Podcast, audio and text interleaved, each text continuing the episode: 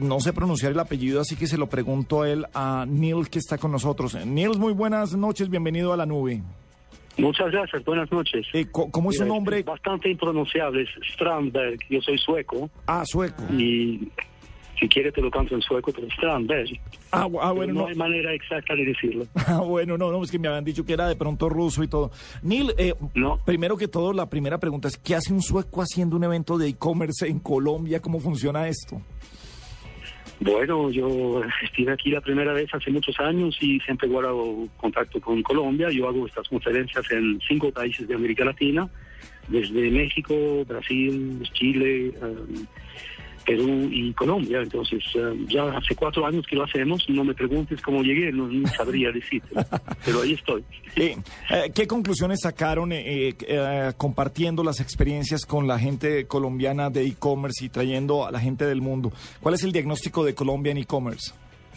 Bueno, el diagnóstico es que ese es un país, un mercado que cada vez que uno hace esta conferencia, una vez al año, no deja de sorprendernos hay actores nuevos. En este año la gran noticia del mercado es la llegada de Liño, que en 15 meses eh, prácticamente tiene la, mayor cantidad de visitas para un retailer en Colombia. Hace 15 meses no existía. Y eh, de alguna manera eh, yo creo que Colombia no es que esté tan bien ahora, pero la velocidad de los cambios de un año para el otro es absolutamente extraordinaria. está evolucionando muy rápidamente Em, y, es bastante impresionante. Nils, ¿cuál es el país eh, latinoamericano que más fuerte está en este asunto? ¿Y qué le falta a Colombia para alcanzarlo, por ejemplo? Bueno, el país más fuerte para ese es, Brasil. Brasil es otro mundo, digamos. Eh, en este momento la, empresa, la segunda empresa del mercado vende 1.800 eh, mil millones de dólares al año. Eh, para darte una idea, es, otro mundo, es otra realidad, es el mercado de lejos el más, eh, el más grande.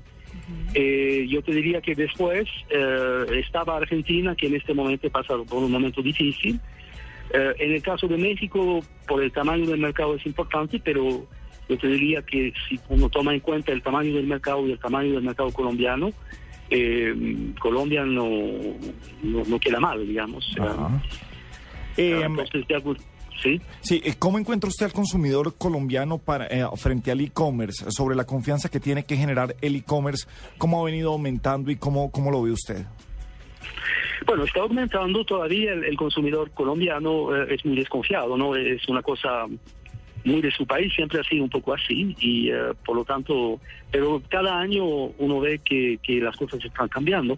Por ejemplo, ha ayudado mucho que cuando uno compre le digan tú vas a pagar solamente cuando recibas el producto. Entonces la gente recibe el producto, sabe que ahí está en su mano y ahí paga.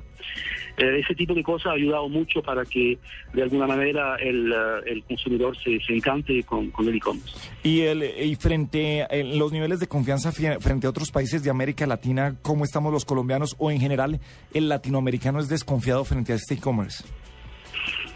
Yo diría que probablemente en este momento eh, Colombia está en un estado intermediario. el, mexicano es mucho más desconfiado.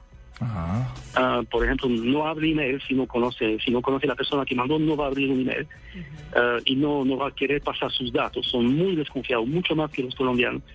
Eh, Colombia está empezando a abrirse en ese sentido. Todavía no es perfecto, pero, pero la gente le está tomando el gusto. Ha, ayudado mucho la llegada de Groupon, la, la cuponera hace dos o tres años atrás, que en su momento eh, ayudó a mover el mercado.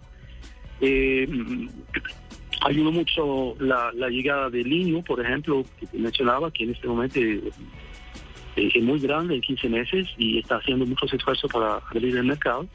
Y bueno, está Bianca, que hace un trabajo espectacular, está Éxito, que es un, también un de los mejores, eh, como diría, profesionales del e-commerce del país. Eh, hay gente que sabe realmente mucho, hay poca, pero hay. Y, eh, y, cada vez más vemos nuevos proyectos, nuevos emprendedores, mm, nuevos, nuevas empresas extranjeras que llegan también. claramente te repito, no es ideal todavía, pero la, velocidad del cambio de un año para otro es muy fuerte. Sí, y el mensaje, el mensaje para las empresas es que eh, todo va a estar por ahí, todo va a pasar por ahí, o sea que... Ah, Mira, te voy a dar un ejemplo, ¿ok? Que es el mercado de la moda. Sabes que Colombia tiene una industria de la moda muy fuerte y muy muy respetable, pues que exporta a otros países. Saben realmente, hay, grandes actores. Eh, todavía no hay casi nadie de ese sector que haga que haga e-commerce, pero por el otro lado ya están empezando eh, los norteamericanos y varias otras empresas a vender en Colombia eh, desde Estados Unidos o hasta desde Europa y te dan el precio incluyendo lo que vas a pagar en la aduana en, en pesos uh, colombianos. Uh, es decir, tú puedes comprar directamente sin gran problema. claro, y ya puesto en la puerta de la casa. Claro, entonces, o eh, normalmente para una empresa, la empresa que ya existen, digamos que no solamente está en online, una, una tienda online significa por lo menos entre 10 y 15% de sus ventas, eh, debería significar esto, y, y es un mercado que si tú no estás, bueno, se van con otros. Exacto. El colombiano compra mucho en Estados Unidos, por ejemplo. Sí, Amazon. Precisamente cuando, cuando estamos hablando de, la DIAN, que es quien, maneja los impuestos, está pensando y mirando grabar todo este tipo de compras un poco más eh, lo que se realiza en comercio electrónico. Pues nada, es el e-commerce co. Qué bueno hablar con Nils, qué bueno que se haga en Colombia un evento tan importante. Nils, gracias por estar esta noche en la nube.